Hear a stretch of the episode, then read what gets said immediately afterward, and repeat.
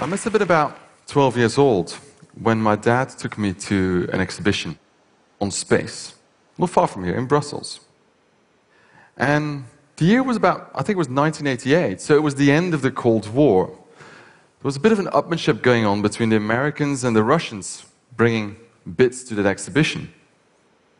NASA brought a big blow up space shuttle. But the Russians, they brought a Mir space station. It was actually the training module. And you could go inside and check it all out. It was the real thing where the buttons were, where the wires were, where the astronauts were eating, where they were working. And when I came home, I first thing I did, I started drawing spaceships.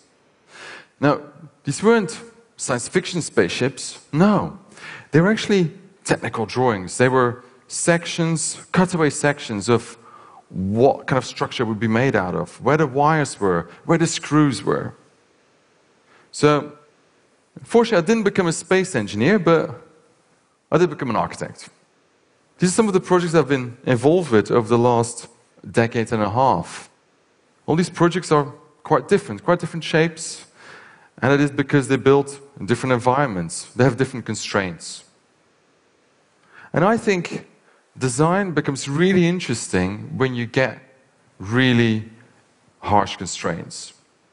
Now, these projects have been all over the world. A few years ago, this map wasn't good enough, it was too small. We had to add this one.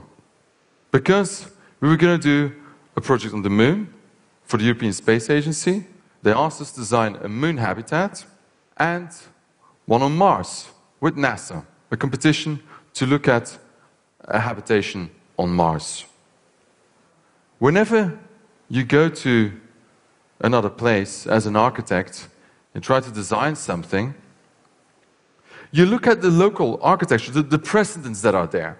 Now, on the moon, it's kind of difficult, of course, because there's only this, there's only the Apollo missions.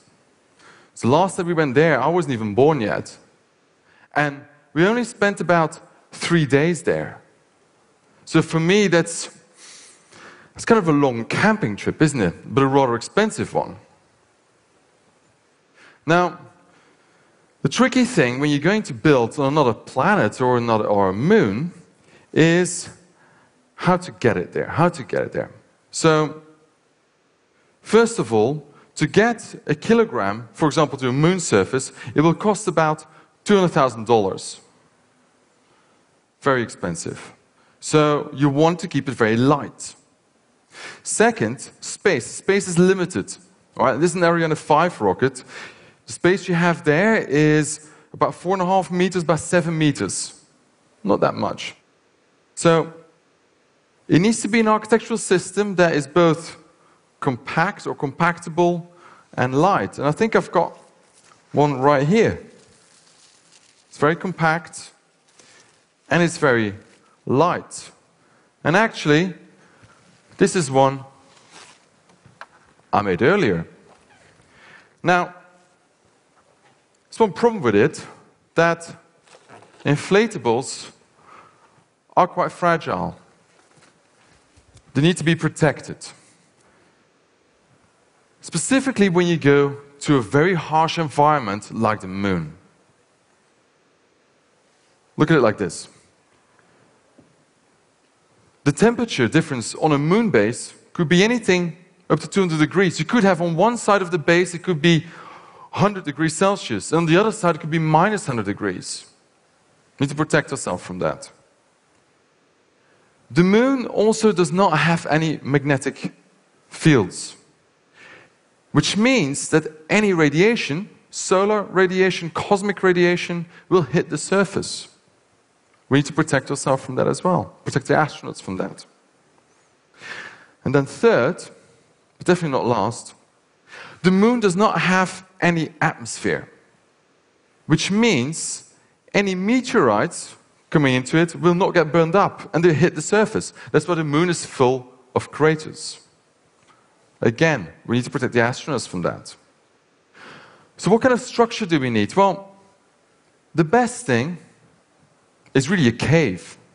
Because a cave has a lot of mass, and we need mass. We need to mass to protect ourselves from the temperatures, from the radiation, and from the meteorites.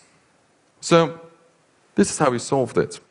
We have indeed the blue part, as you can see, that's an inflatable for a moon base. It gives a lot of living space and a lot of lab space. And attached to it, you have a cylinder. And that has all the support structures in, all the life support, and also the airlock. And on top of that, we have a structure, that dome structure, that protects ourselves. Has a lot of mass in it. Where are we going to get this material from? Are we going to bring concrete and cement from Earth to the moon? Well, of course not, because it's way too heavy. It's too expensive. So we're going to go and use local materials. Now, local materials is something we do on Earth as well. Wherever we build, whatever country we build, we always look at what are the local materials here. Problem with the moon is, what are the local materials? Well, there's not that many. We have one. It's moon dust. Or, fancier scientific name, regolith, moon regolith. Great thing is, it's everywhere, right? The surface is covered with it. It's about 20 centimeters up to a few meters everywhere. But how are we going to build with it? Well, we're going to use a 3D printer. Whenever I ask any of you what are 3D printers, you probably are thinking, well, probably something about this size, and it will print things that are about this size. So of course I'm not going to bring a massive 3D printer to the moon to print my moon base. I'm going to use a much smaller device, something like this one here. So this is a small device, a small robot rover that has a little scoop, and it brings the regolith to the dome, and then it lays down a thin layer of regolith. And then you have the robot that will solidify it layer by layer until it creates, after a few months, the full base. You might have noticed that there are quite a particular structure that we're printing. And I've got a little example here. What we call this is a closed cell foam structure. Looks quite natural. The reason why we're using this as part of that shell structure is that we only need to solidify certain parts, which means we have to bring less binder from Earth and it becomes much lighter. Now, that approach of designing something and then covering it with a protective dome, we also did for our Mars project. You can see it here. Three domes, and you see the printers printing these dome structures. There is a big difference between Mars and Moon, and let me explain it. This diagram shows you to scale the size of Earth and the Moon and the real distance, about 400,000 kilometers. If we then go to Mars, the distance from Mars to Earth, and this picture here is taken by uh, the rover on Mars, Curiosity, looking back at Earth. You kind of see the little speckle there, that's Earth, 400 million kilometers away. The problem with that distance is, is that it's thousand times the distance Earth-Moon, really far away, but there's no direct radio contact with, for example, the Curiosity rover. So I cannot teleoperate it from Earth. I can't say, oh, Mars rover, go left. Because that signal would take 20 minutes to get to Mars. And then the rover might go left, and it'll take another 20 minutes before you can tell me, oh yeah, I went left. So, the distance. So, stuff, rovers and robots are going to have to work autonomously. The other issue with it is that missions to Mars are highly risky.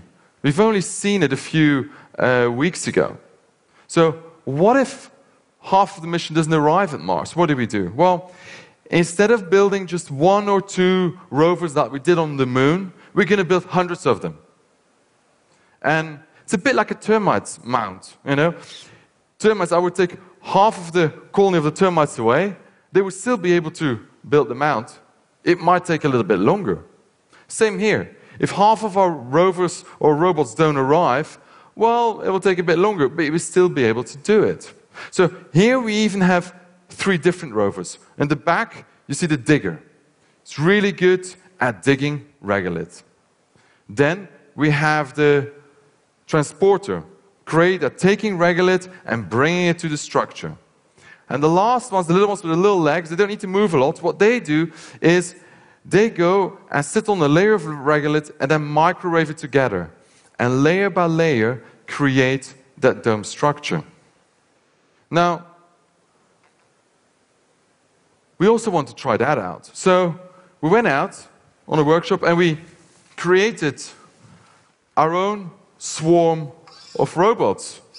Here we go. So we built 10 of those. It's a small swarm. And we took six tons of sand and we tried out how these little robots would actually be able to move sand around, earth sand in, in this case. And they were not teleoperated, right? Nobody was telling them go left, go right, or giving them a pre-described path. No, they were given a task move sand from this area to that area. And if they came across an obstacle, like a rock, they had to sort itself out themselves. Or they came across another robot, they had to be able to make decisions. Or even if half of them fell out, the batteries died, they still had to be able to finish that task. Now, I talked about redundancy. But that was not only with the robots, it was also with the habitats. On the Mars project, we decided to do three domes. Because if one didn't arrive, the other two could still form a base. And that was mainly because each of the domes are actually have a life support system built in the floor. So they can work independently. So in a way, you might think, well, this is, this is pretty crazy. To, uh, why would you, as an architect, get involved in space? Because it's such a technical field. Well, I'm actually really convinced that from with a creative view, with a design view, you are able to solve really hard and really constrained problems. And I really feel that there is a place for design and architecture in projects like interplanetary habitation. Thank you.